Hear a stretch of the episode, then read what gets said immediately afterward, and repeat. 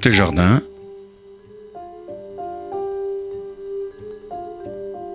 Une émission proposée et animée par Jacques Benamou. Notre ingénieur du son, Monsieur Daniel Tapia. Bonjour et bienvenue nos auditeurs de Côté Jardin sur RCJ 94.8 sur la bande FM et par internet en vidéo à l'adresse radio-rcj.info en cliquant sur le direct. Vous pouvez également plus tard écouter et voir en vidéo et en podcast votre émission, notre émission sur le site radio-rcj.info côté jardin. J'ai l'immense plaisir d'accueillir aujourd'hui, je pèse mes mots, un monument, l'un des plus grands et prestigieux cinéastes français, Bertrand Tavernier, à l'occasion de la sortie de son livre monumental que je vous montre de face et de profil. Voilà, regardez ça, de face et de profil. Amis américains, euh, publié par l'Institut Lumière avec Actes Sud sur une édition établie par Thierry Frémaux une merveille de 1000 pages. Bertrand Tavernier, bonjour. Bonjour. Bertrand Tavernier, vous êtes scénariste, réalisateur, producteur et écrivain français.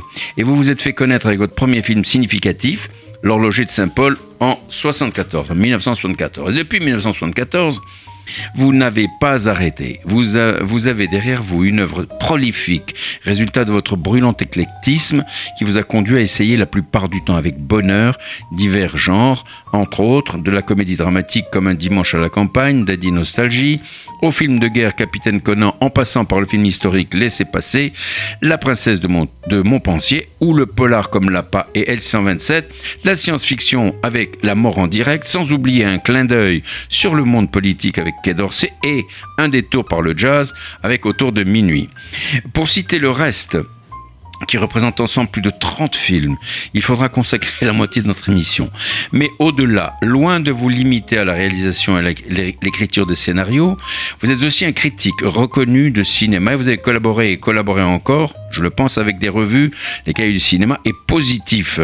Je saisis cette occasion pour signaler à nos auditeurs que dans le dernier numéro de la revue Positive que je vous montre également, il y a un article sur votre collection de romans western très intéressant que je recommande de lire. Au-delà encore de toutes ces activités, vous êtes fasciné par les productions cinématographiques américaines ce qui vous a poussé à écrire une véritable Bible pour cinéphiles, publiée en 1970, rééditée en 1995 et totalement réécrite sous le titre 100 ans de cinéma américain qui vient juste de sortir et qui me vaut le plaisir de vous accueillir aujourd'hui à Côté Jardin. Je la remontre cette œuvre, ce livre-là, parce que c'est quand même extraordinaire. Regardez, amis auditeurs, regardez là, de face, regardez de profil. Donc, euh, euh, donc, euh, votre carrière a été couronnée, euh, Bertrand Tavernier, de très nombreux prix, dont la liste est très longue. Mais pour le plaisir, c'était juste quelques distinctions et nominations, mais vraiment quelques-unes. Vous avez reçu le prix Louis Deluc pour votre film L'Ange de Saint-Paul, le Grand Prix du jury de la Berlinale pour le même film, l'Ours d'Or de la Berlinale pour L'APA, le prix de la mise en scène pour Un dimanche à la campagne au Festival de Cannes, le BAFTA au BAFTA Awards du meilleur film étranger pour La Vie et rien d'autre. Vous êtes un cinéphile passionné et en même temps un critique de cinéma très éclairé. Dans les années 60, au début de votre carrière, vous fûtes l'un des premiers à aller interviewer des réalisateurs étrangers, et en particulier américains tels que John Ford, Raoul Walsh John Huston. Mais vous avez contribué à en faire découvrir bien d'autres en France, comme Delmer Dave, Sandré de Toth ou Buttischer. Et vous avez participé, entre autres, avec Martin Scorsese à la redécouverte de l'œuvre de Michael Powell. Ouf quelle activité, Bertrand Tavernier? Je pourrais continuer à évoquer toutes les facettes de votre carrière et de votre talent. Alors, qu'est-ce qui vous fait encore courir aujourd'hui? La passion. Ah ben.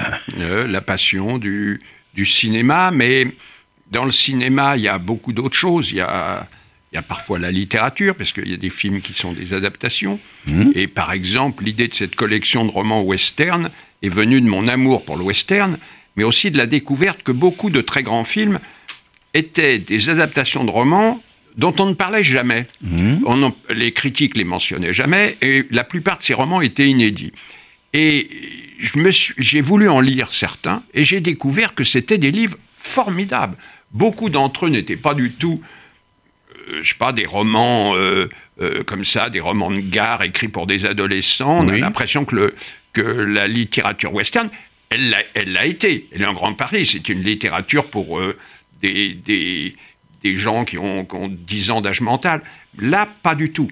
Là, ce sont de vrais romans très bien écrits, Structurés. noirs, structurés, avec des personnages formidables, souvent plus audacieux que, euh, que la majorité des films à l'époque. Mhm, mhm. Donc j'ai voulu, après les avoir lus, je me suis dit, mais ce serait bien qu'on les traduise, qu'on fasse découvrir, euh, par exemple, les romans de western écrits par W.R. Burnett, qui était connu pour ses policiers euh, comme Le Petit César ou Quand la ville dort, mais pas du tout pour ses romans western, de, de faire découvrir un écrivain comme Ernest A. Cox, euh, qui est un romancier considérable.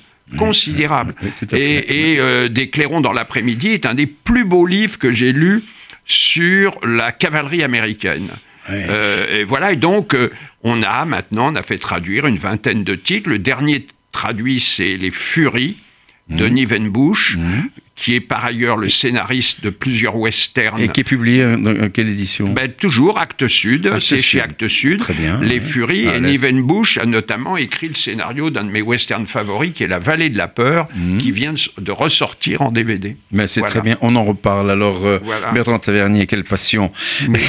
À quel moment votre vocation pour le cinéma s'est-elle exprimée? Dites-moi un peu. Euh, très, très tôt.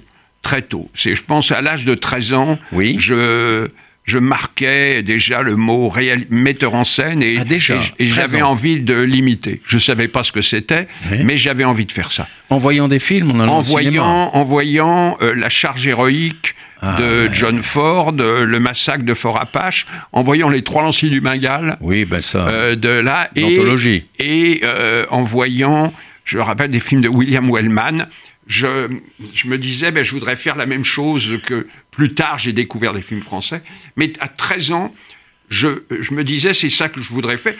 Je n'avais pas la moindre idée de ce qu'était un plateau de cinéma. Vous avez changé Si- depuis. ben, après, j'ai découvert, j'ai lu des revues de cinéma, mais on apprend vraiment.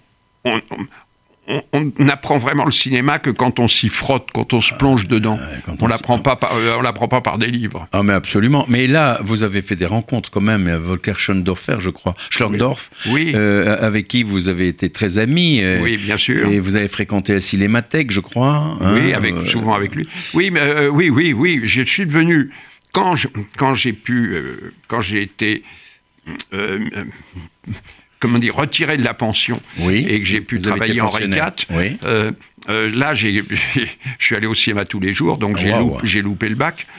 Euh, euh, et, Ça arrive.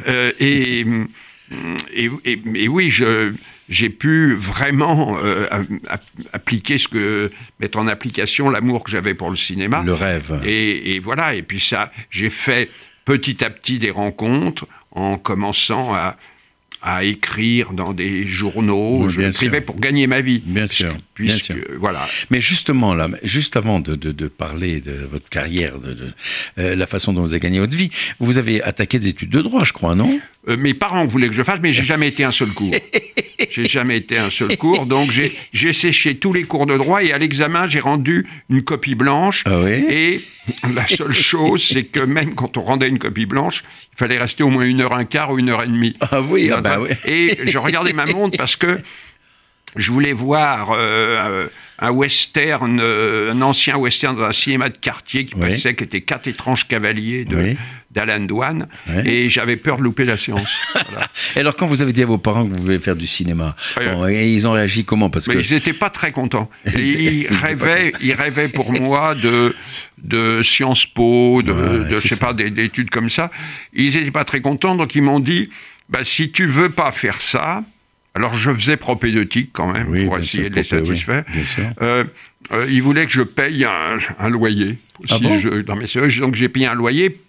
Pour payer un loyer, il a fallu que je gagne de l'argent. Ben pour oui. gagner de l'argent, la seule chose que je savais faire, c'est que je pouvais faire, c'est écrire des petits textes dans Oui. les revues qui voulaient bien de moi. Oui Et ça me permettait de gagner de l'argent, de manger. Eh ouais. Voilà. Et, vous, et- avez été, vous avez été attaché de presse. alors ça, c'est un peu plus tard. Oui. Parce que j'ai, je suis, je suis euh, grâce à ces, à ces articles, j'ai pu rencontrer Jean-Pierre Melville. Oui. J'ai été euh, quatrième assistant sur Léon Morin-Prêtre, qui a été Oui. un, un calvaire. Ah, ah bon, pourquoi un calvaire Parce qu'il était très très dur comme metteur en scène. Ah bon, oui, très dur, oui. très très autoritaire, très glaçant. Moi, j'étais très timide à ce moment-là.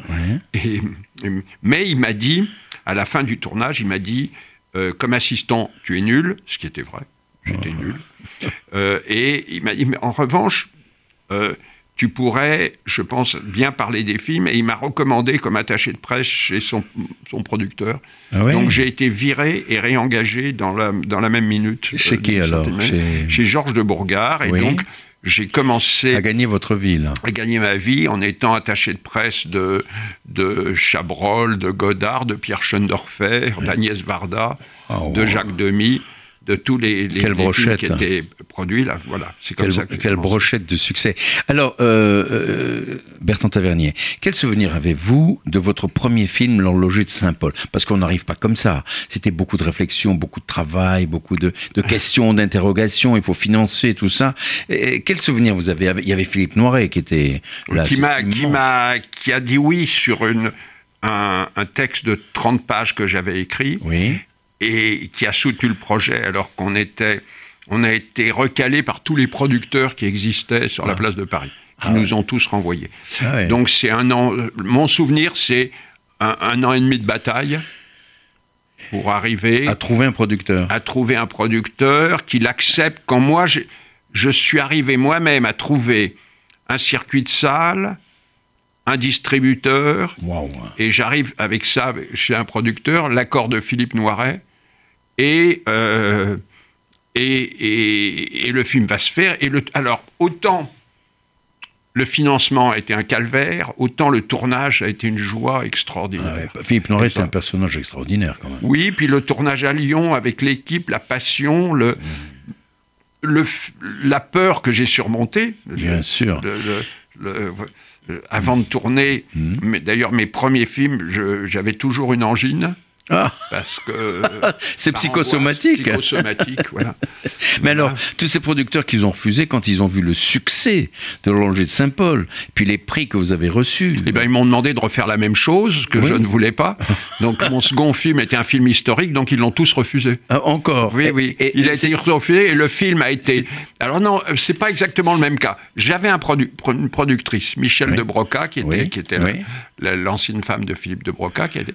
Mais là, on n'arrivait pas à trouver de distributeur et le film a été sauvé par une boîte américaine. C'est la Paramount qui l'a distribué. Et c'était quel France. film Euh, Que la fête commence. Ah, que la fête commence, bah, Oui, évidemment. Oui, mais au départ, il est refusé par tout le monde. C'est incroyable. Refusé par absolument tout le monde.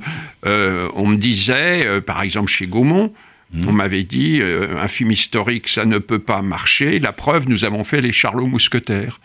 Et donc, euh, euh, voilà. Ah, c'est- inouï, c'est inouï. Mais ils ont dû regretter après tous ces gens-là. Bon, ils ne regrettent jamais, ils ne regrettent jamais leur erreur. ah Leur oui, c'est ça, voilà. Euh, ça. Ils ne la reconnaissent pas, quoi. Ils non, mais parce que je- on peut dire que, que 60% des, des films, j'ai dû les arracher.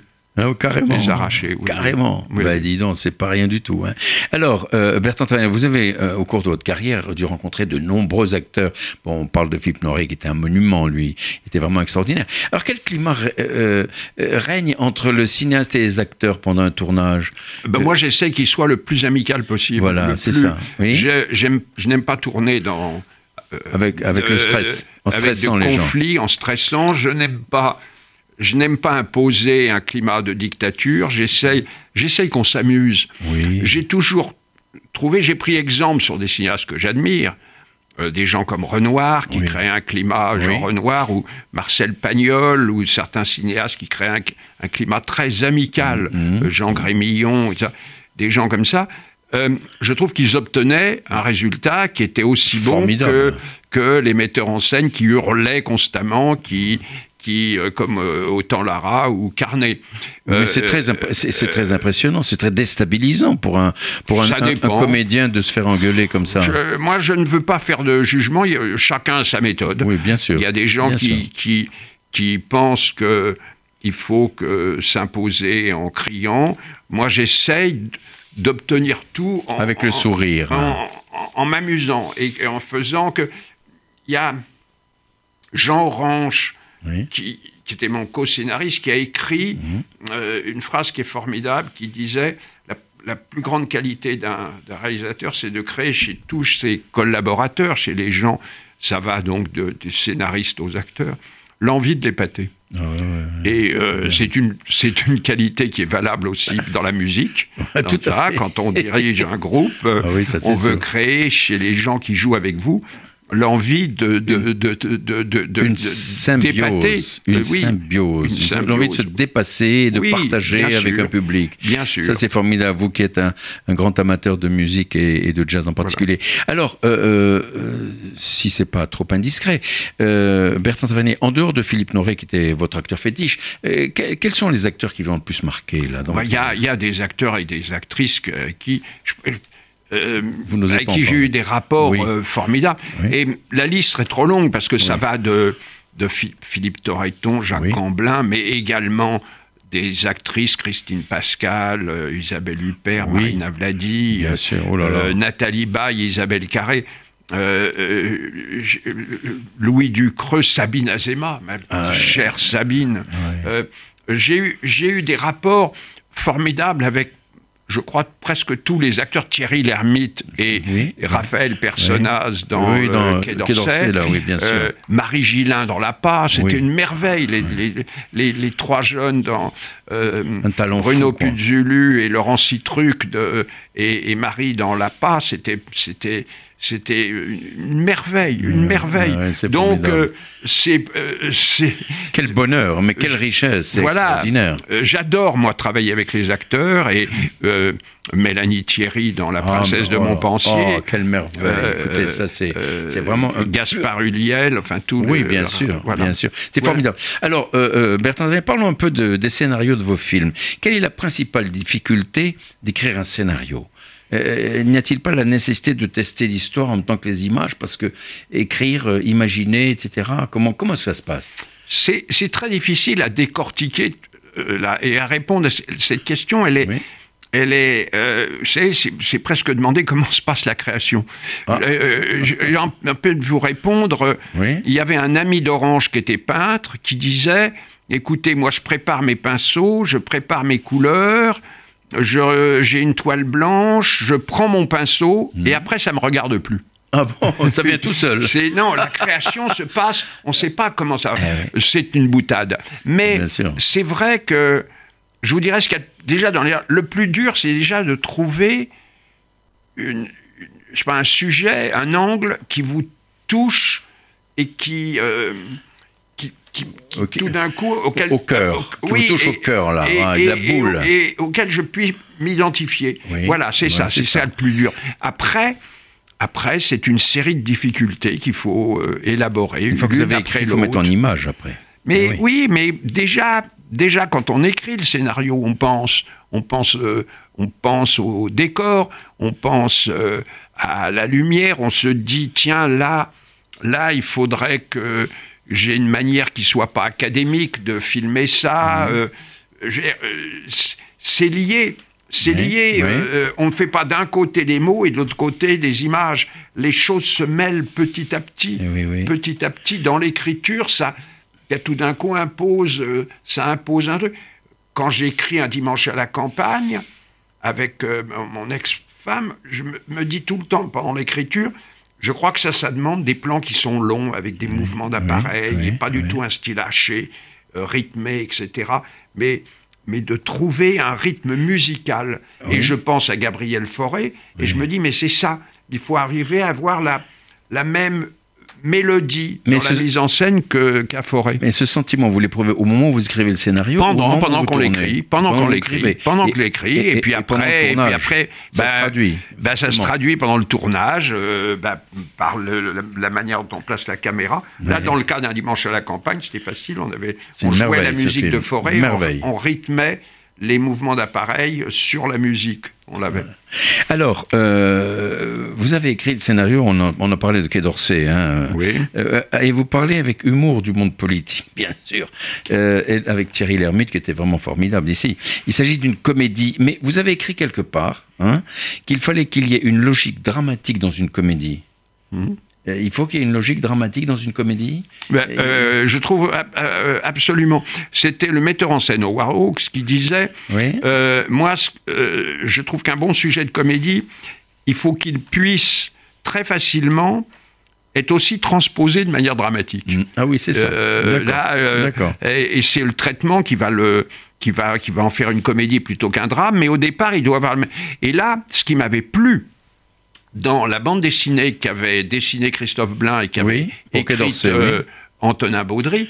Ce qui m'avait plu, c'était d'abord, d'abord, c'est c'était sur des gens qui n'arrêtaient pas de travailler, Oui. c'est-à-dire tous les gens dans un cabinet de milice qui n'arrêtent pas de bosser.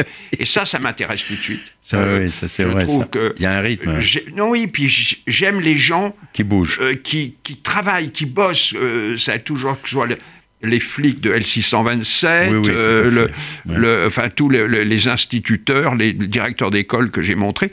Et puis là, je trouvais qu'il y avait une justesse dans le vocabulaire, dans le choix des phrases. euh, et pour moi, ça c'est très très très important. Que dans la drôlerie, il y a une justesse là, qu'on montre qu'on a affaire à des gens intelligents qui sont pris dans un tourbillon par un ministre qui est dément, délirant, mais qui ne change jamais d'avis, Mais oui, c'est ça. qui est sur un, point, il y a un fond tout à fait sérieux. Euh, là, euh, c'est-à-dire que sur, il pense, il, il considère que la guerre, faire la guerre en Irak est une imbécilité, et il avait raison Oui, il avait raison. qu'il ne faut pas que la France y aille. Et euh, alors, il va exprimer cela de manière parfois euh, délirante, démente, brutale, parce que c'est oui, sa c'est manière de, de, de se comporter, mais il en résultera à la fin un des plus beaux discours de la diplomatie française de ces dernières années. Ah bah oui, ça c'est sûr. Mais vous avez rajouté, si vous voulez, euh, dans le cadre de ce film, Mm. euh, que je conseille à nos auditeurs de retrouver sur DVD, je pense. hein. Oui, oui, Bah, oui, bah, oui, oui, oui. C'était c'était Oui, oui. vraiment, c'était un moment, un, un vrai moment de, de plaisir. Que les, vous avez dit euh, qu'il fallait pas que les acteurs jouent comique dans une comédie, mais fassent preuve de sincérité. Et la sincérité n'est-elle pas la première qualité d'un acteur? Bien sûr, il faut qu'un comédien s'empare d'un texte et n'essaye pas de, le- de le- de le trafiquer. Dans un comédie, je trouve qu'une des meilleures choses, c'est euh, il ne faut pas jouer comique. Il ne faut pas jouer en pensant que c'est comique. Le Oui. comique, il va naître Absolument. si De la si- situation. Si le, le- le comédien est juste, et là, Thierry Lhermitte, Nils Arestrup ou Raphaël Persona, ils étaient très justes. Et le, le comique naissait de l'absurdité euh, de, de certaines confrontations. Et de la situation. Ah, mais ça, c'est vrai, ça. Comme, euh, ou ou de, dialogue. Que, à force de tripatouiller un discours, là, euh, ça aboutissait à ce que, comme disait un des- le conseiller chargé du Moyen-Orient, écoutez, ce, ce- ce discours face, euh, face à- aux gens de l'ONU, c'est un peu comme si- la façon dont il est écrit maintenant, c'est comme si vous essayiez d'expliquer la Torah à une assemblée de copropriétaires. Et je trouve que c'était absolument formidable comme phrase de dialogue. Ah, c'est bien parce que vous arrivez à un truc qui est complètement... C'est à force d'emmêler les références Oui, oui, oui, délirantes, on finissait par ne pas parler de, de, de, Du de la- fond. de- du, du fond et Du de fond, ce- oui, voilà. absolument. Alors quand j'ai quelque chose comme ça, puis quand j'ai une phrase de dialogue comme ça, ah c'est- là, moi c'est pour vous, c'est un- c'est- c'est c'est un cadeau du ciel. C'est le bonheur, le bonheur complet. Oui. Alors, euh, Bertrand Tavernier, je rappelle à nos auditeurs qu'ils sont à écoute de Côté Jardin sur RCJ 94.8 sur la bande FM. Pour ceux qui prennent l'émission en cours de route, j'ai l'immense plaisir d'accueillir aujourd'hui Bertrand Tavernier, que tout le monde connaît, immense scénariste, euh, cinéaste. Tellement de choses à dire sur vous. Vous êtes incroyable. Écoutez, c'est un grand bonheur pour moi de vous accueillir. Alors, maintenant, si vous voulez bien, on va pénétrer dans votre remarquable saut dans le cinéma américain, Amis américains, entretien avec les grands acteurs d'Hollywood. Je remontre ce livre pour ceux de nos auditeurs qui regardent l'émission en vidéo, voilà, de face et de profil. 3 kilos de science, de bonheur, de plaisir. Euh, En tout cas, moi, je peux vous dire, j'ai pas lu les 1000 pages. Je n'avais pas, j'ai pas- eu assez de temps. Mais alors, tout ce que j'ai lu, c'était vraiment un bonheur total. Ah, je crois que c'est assez marrant. Il y a des trucs Ah, qui mais- sont. euh, on y apprend. En tous les cas, on y apprend le, le cinéma de manière très très concrète. On, Oui. on découvre la vie des metteurs en scène, leur personnalité. euh, de manière, euh, de manière précise. Je veux dire, il euh, y, a, y a un, certain nombre d'histoires, soit Bien sûr. que eux racontent, soit dans les textes où j'essaye d'expliquer. Mais non, mais vous avez écrit, vous en avez écrit beaucoup de textes. Oui, oui énormément. Oui, donc, mais j'essaye d'être d'être précis, de montrer pourquoi ces gens-là me touchent, en quoi ils sont. Ce sont parfois des cinéastes extraordinaires. Euh, et, euh, euh, et, et, et, certains ont été des aventuriers.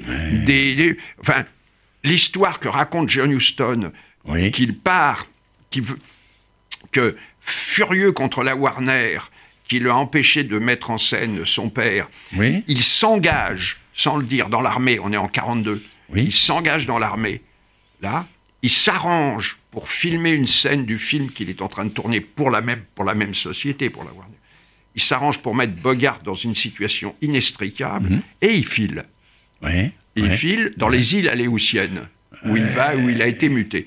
Et la Warner se retrouve avec Bogart attaché sur une chaise, dans une pièce, avec 140 Japonais autour de lui.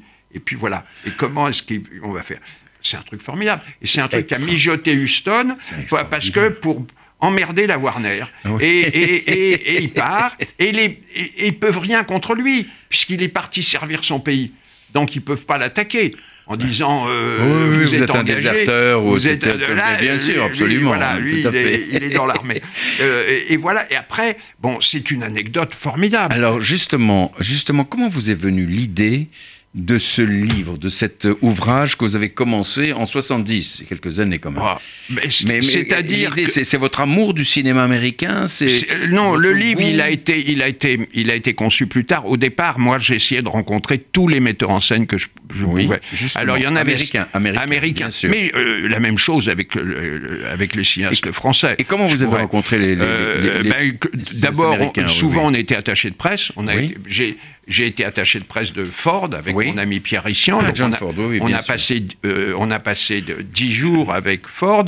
Euh, on a été attaché de presse de beaucoup de cinéastes, mhm. euh, de Lozet, de Polanski, de tous les gens qui sont des personnes qui avaient été mises sur la liste noire. On a été attaché de presse de Robert Altman, mhm. qui est aussi quelqu'un dont on parle.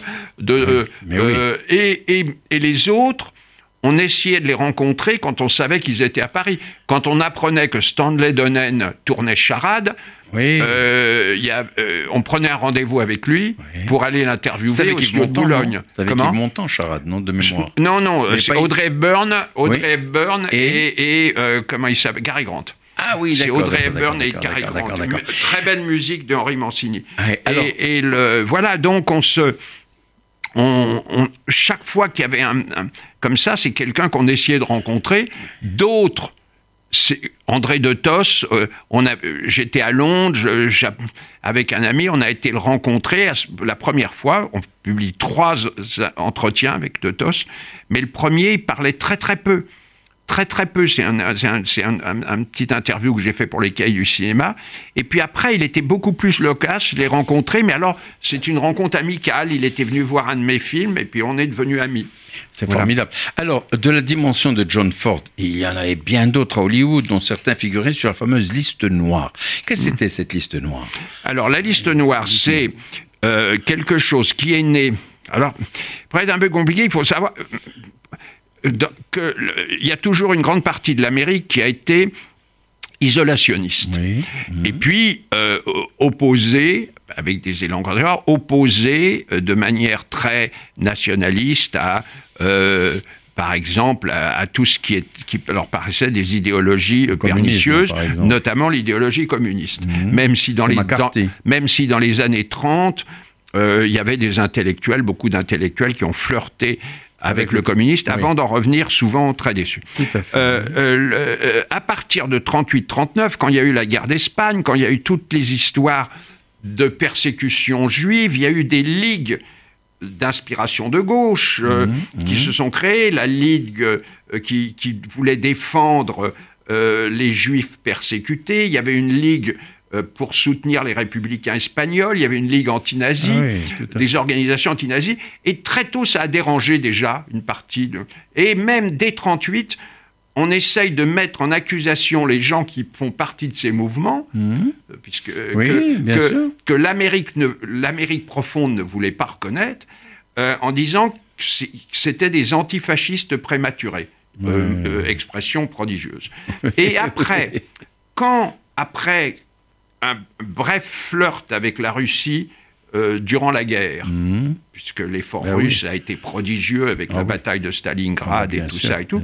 Alors à partir de 47, quand la guerre froide commence, eh bien euh, il y a des gens qui ont la, qui se disent pour faire parler de nous, on va appliquer la la- l'idéologie de la guerre froide euh, dans le reste de l'Amérique, Mhm. mais ce qui plutôt que on va s'attaquer aux professeurs, aux, aux savants, euh, les procès des Rosenberg, etc. Oui. Mais pour faire parler de nous, on a, ce serait bien qu'on aille à Hollywood parce que là, on pourra attaquer des stars, on pourra Voilà. attaquer là, et on aura les premières pages des journaux. C'était un calme parce que Hollywood n'était pas foncièrement communiste. Je crois que la cellule communiste était très petite, Hollywood. Oui, oui, oui. Mais il y a eu une volonté d'attaquer tous les gens qui avaient pris des positions, qui avaient été membres du Parti communiste quelquefois dans les années 30, euh, qui avaient soutenu, euh, pris des positions anti-nazis, euh, pris des po- soutenu des positions antiracistes,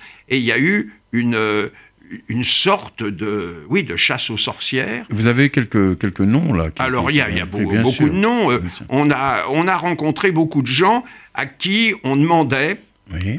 ça, et qui ont, ce qui est une mauvaise tactique, mais qui refusaient de répondre, et ils étaient poursuivis pour injure au, tribunal, Oh, euh, au tribunal, et donc il y en a pour éviter d'être mis sur la liste noire qui sont euh, sont allés se réfugier en Europe. Alors là, on les a rencontrés, des gens comme euh, John Berry, qui a tourné avec Eddie Constantine, euh, Jules Dassin, qui a fait le Oui. Fifi chez les hommes. Il y en a d'autres qui ont, qui ont resté. Alors, qui- alors, ceux, les réalisateurs ont beaucoup souffert parce que eux, eux, ils étaient interdits de tournage. C'est ça, c'était les conséquences justement de Ça, l'inscription sur ils étaient un- interdits. Euh, D'où l'exil d'un grand nombre de metteurs en scène. Pour aller travailler euh, ailleurs. euh, pour aller, Joseph Lozay va se Oui. Réfugier en Angleterre, etc. Euh, Il y en a beaucoup qui sont partis vers l'Europe. Ouais, beaucoup. Et les scénaristes ont pu survivre parce qu'ils écrivaient sous des noms d'emprunt, comme on les voyait pas. Ah oui, c'est ça. et beaucoup ont écrit sous des noms d'emprunt, Oui. ne signaient pas. Ne Donc, ces gens-là, on s'intéressait beaucoup à eux. Il y avait beaucoup de gens de talent. Il y avait. euh, euh, et, euh, et une énorme portion du livre euh, leur est consacrée parce qu'on a fait sortir leurs films, ressortir leurs films. Les films de Lozay, les films de John Berry. euh, comme Menace dans la nuit, alors qui existe en DVD, je conseille à tout le monde de l'acheter, c'est un des meilleurs films noirs qui soit, qui existe. Euh, L'enfer de la corruption d'Abraham Polonsky ou, ou Willy Boy, très très beau western euh, là. Euh, et on a été l'attaché de presse de la plupart de ces gens. De la plupart de, on sortait leurs films, formidable. voilà. Et Formidable. donc, et chaque fois qu'ils venaient, on- j'essayais de faire une interview pour, Oui, bien. pour, pour qu'ils me racontent, comme notamment Comment Herbert. Herbert Biberman qui a, qui a réalisé Le sel de la terre. Ah Oui. Et alors, comment sont-ils sortis de cette liste noire, finalement? Euh, c'est très très très euh, différent. C'est euh, tous les cas sont différents. Euh, petit à petit, évidemment, la situation, euh, il y a eu moins de pression avec avec l'élection de Kennedy, Oui. mais il y en a certains. On peut dire que que la liste noire a commencé à faiblir au début des années 60. Mhm. Euh, la première victoire a été remportée par le metteur en scène Otto Preminger Mhm. quand il annonce publiquement que la personne qui a écrit le scénario d'Exodus est Dalton Trumbo, qui était euh, l'un des dix d'Hollywood, qui. Oui, était mis oui. sur la liste noire.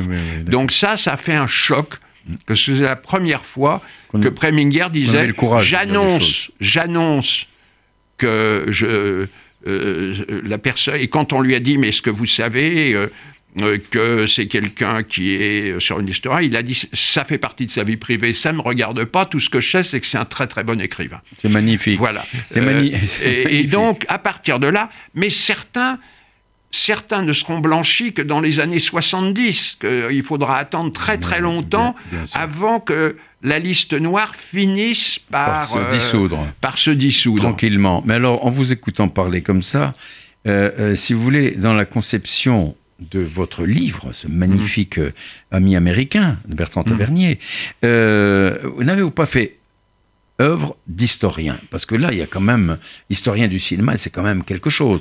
Il, il suffit, il suffit de feuilleter euh, ce, ce magnifique ouvrage. hein, alors, Ben, je sais pas, je me suis pas Mais vous posé avez pris- mais vous- question. Je me suis pas posé. J'ai voulu, j'ai voulu retranscrire dans le livre tout ce qui m'avait passionné, Oui. tout ce qui m'avait touché, et j'ai voulu. vous avez pris euh, du plaisir à écrire ce livre. ah oui. On le voit, on voit et tout je- de suite, et je on le lit. hein. J'ai voulu rendre hommage à des, à des gens dont beaucoup ont été des amis. J'ai dedans des gens qui, qui, qui ont été très très proches. hein. Euh, Robert Parrish, euh, Mhm. Oui. André de Tos, euh, un, un- un grand nombre de personnes ont fait vraiment partie de ma vie.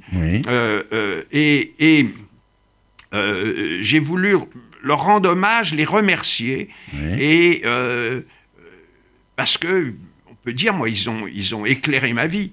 Ils sûr. ils ont éclairé, ils l'ont euh, et Illuminé. et- ils l'ont illuminé, illuminé ma On va vie. dire ça comme ça. Et, et- et voilà, donc euh, je me suis pas dit est-ce que je fais un livre d'historien, est-ce que je- Le résultat, c'est que véritablement, c'est l'histoire du cinéma pratiquement euh, sous votre plume. hein, c'est-à-dire quand vous, quand vous passez euh, quand vous passez dix jours avec John Ford, Oui. euh, que la première partie de ce séjour, Mhm. il faut arriver à le, dé- à, à- à le dessouler, à éviter qu'il reboive, euh, euh, et surtout, euh, surtout qu'il buvait des bénédictines et brandy B&B, et que ah, ah, c'est nous qui les buvions pour pas qu'ils les boivent. Donc, euh, je crois que j'ai jamais bu autant de cette boisson, de ce vous- cocktail, mais pour essa- et puis il fallait tenir le coup. Et vous gardez les idées claires quand Ben, même. on essayait, Euh, euh, mais on a envie de raconter ça. Mais Et comment sûr, tout d'un coup, euh, il se met à pleurer un soir en racontant qu'il pourra plus tourner de film.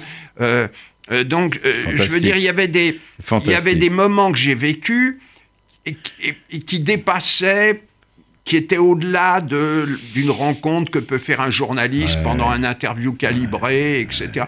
Là, c'était, on, on était proche de ces gens-là. J'ai été proche de, Il y avait presque une symbiose entre vous et eux. ah oui, mais il y Euh, avait, il y avait euh, De par euh, l'esprit, de par la euh, façon d'être. donc, donc je raconte un peu ce séjour avec John Ford qui m'a donné l'idée d'Autour de minuit, Ah oui. qui m'a donné le rapport d'un jeune type qui était Oui. moi à l'époque, Oui. et qui devient euh, François Cluzet dans le Oui, film, avec quelqu'un qui se saoule la gueule et qui Ah se détruit.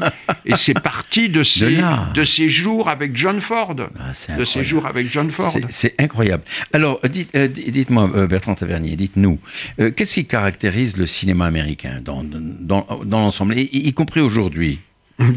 j'ai envie de dire son impérialisme, Euh, euh, mais Ah. en même chose. temps, il y a, il y a deux choses. Il y a le cinéma américain comme industrie, il y a le cinéma euh, américain à travers les metteurs en scène, Oui. ça a été toujours. Et là, euh, il y a un art narratif chez certains d'eux, une audace qui dépasse, qui souvent fait exploser justement les dictats que voudrait imposer l'industrie. C'est-à-dire que les studios avaient des règles très très précises. euh, sur- et, et en fait, les grands metteurs en scène les ont toujours contournés, ou ont c'est réussi Oui. à, à faire à faire euh, À passer à s'infiltrer. à- oui à, casser les frontières à Oui, casser les, oui. interdits il y a, il y a une, une- il y a eu une immense frilosité à Hollywood pendant longtemps sur les questions raciales, sur le rapport des femmes, oui. sur l'antisémitisme. Oui, bien sûr. Mais bien que beaucoup de ces studios étaient euh, dirigés par des, des- des- des juifs, Oui, euh, euh, il faut bien voir que de, 30, euh, de 31 à- à 41, tous les scénarios, par exemple de la MGM et de certains studios, qui parlent de l'Europe et notamment de l'Allemagne, sont soumis à l'approbation du consul allemand de Los Angeles Ah qui bon était nazi. C'est incroyable. Oui. Donc il y avait ça, et contre ça, il y avait des metteurs en scène qui se battaient, comme William Wyler, Oui, qui était là, qui sûr. se battait, qui échangeait des, des messages quand il fait Mrs. Miniver et que Wyler lui dit euh, Tâchez de ne pas rendre le, le personnage d'Allemand antipathique parce que ça nous priverait du marché en Allemagne. Ben voilà. on est en ça, 41. Ah, C'est incroyable. Alors On que, est en alors qu'Hitler 41, et déjà les nazis sont euh, installés. Oui, euh, il n'y a pas eu encore Pearl Harbor. Ouais. Mais on est, on est euh, dans les premiers jours de 41 et que Weiler dit si j'avais plusieurs personnages d'Allemands, je pourrais peut-être en mettre un. J'en ai qu'un, donc ce sera un salopard de nazi. Ouais, Voilà. Bah Euh, oui. voilà. C'était du courage, hein. Et, voilà, donc j'ai- eu envie de montrer ça. J'ai envie de rendre hommage à des gens dont beaucoup ont eu des conduites euh, tout à fait dignes à cette époque. Ouais, hein. ouais, ouais, ouais. C'est extraordinaire. Euh, on arrive presque au terme de notre émission. Le temps passe tellement vite, euh, Bertrand Tavernier. Et je voudrais que nous reparlions un petit peu de vous. Vous êtes un cinéphile accompli. Y a-t-il une différence entre un réalisateur de cinéma qui est cinéphile et un réalisateur de cinéma Non. tout court? Non, Il n'y a non, pas de non. différence. Quand on, réalise qu'on Quand on, quand on fait un film, je suis plus du tout cinéphile. Ah bon Euh, je suis Ah que bon non non non, je n'y pense plus. Ah bon Je pense plus. Je pense euh, au scénario et au personnage. C'était la peur de Noiret. Ah oui. Noiret, ben, avant de regarder, il m'avait- il m'a dit j'ai eu un moment peur que euh, que tu parles par référence. Ah oui, Et, ça. et- et il dit après une journée, j'étais rassuré parce que pendant la première journée, on n'a parlé que du personnage. Vous êtes immergé dans, Euh, le, non, dans le ça, personnage que vous... Je, je, je vais pas me et j'aime pas faire de citations, j'aime pas me- j'aime pas de décalquer un plan d'un autre cinéaste. Non, je euh, seul compte euh, le film. Après, quand Mhm. j'ai un moment libre, je continue, le- mais à, à aller à, à être passionné par, par des films que je vois, que je vois. Oui. Mais Oui. il y a beaucoup de romanciers qui ont été des liseurs extraordinaires, qui, Mhm. qui dévoraient des livres. Oui. Euh, même, prenons Raymond Queneau, c'était un lecteur extraordinaire. Euh, Absolument, oui. voilà. euh, Ça, vraiment pour Queneau, ne pas parler de Hugo, de Diderot ou de Voltaire, qui étaient des énormes lecteurs. Ah ben oui, ça c'est tout à fait évident. Alors vous avez traité euh, très très rapidement, si vous voulez bien, dans, dans vos films L627 et que la fête commence, de sujets politiques. Est-ce que la politique vous préoccupe?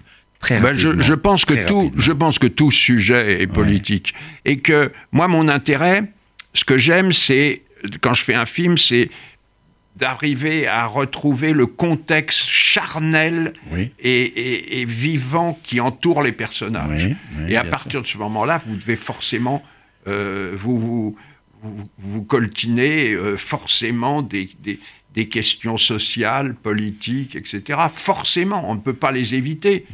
Vous ne pouvez pas les éviter quand. C'est clair, euh, c'est clair. Voilà.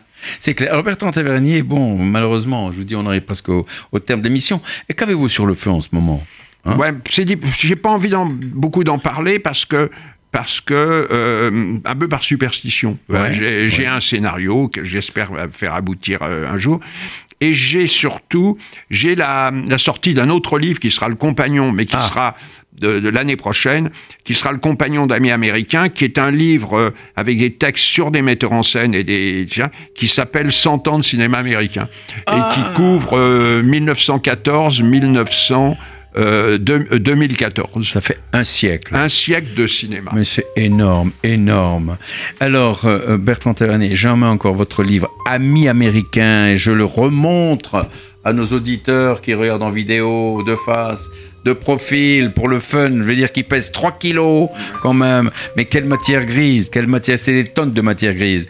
Alors, je, je voudrais dire à nos auditeurs le plaisir immense que j'ai pris à feuilleter cet ouvrage monumental. Pour ceux qui aiment le cinéma américain, pour ceux qui souhaitent le découvrir, c'est un vrai régal et une occasion formidable d'enrichir sa culture, sans compter que ce peut être un cadeau magnifique euh, en cette fin d'année, n'est-ce pas Allez-y. Allons- ne vous en privez pas. Bertrand Tavernier, je vous souhaite tous les succès que vous méritez pour ce beau travail et pour le reste et je vous remercie. Merci beaucoup. Merci. Merci à vous. Au revoir. Je vous rappelle que vous êtes à l'écoute de Côté Jardin sur RCJ 94.8 sur le band FM et par internet également euh, sur la, fréquence radio-rcj.info en cliquant sur le direct ou en podcast Côté Jardin. Votre compagnie Jacques Benamou, j'ai eu l'immense plaisir d'accueillir aujourd'hui Bertrand Tavernier qu'on ne présente plus. Merci, au revoir.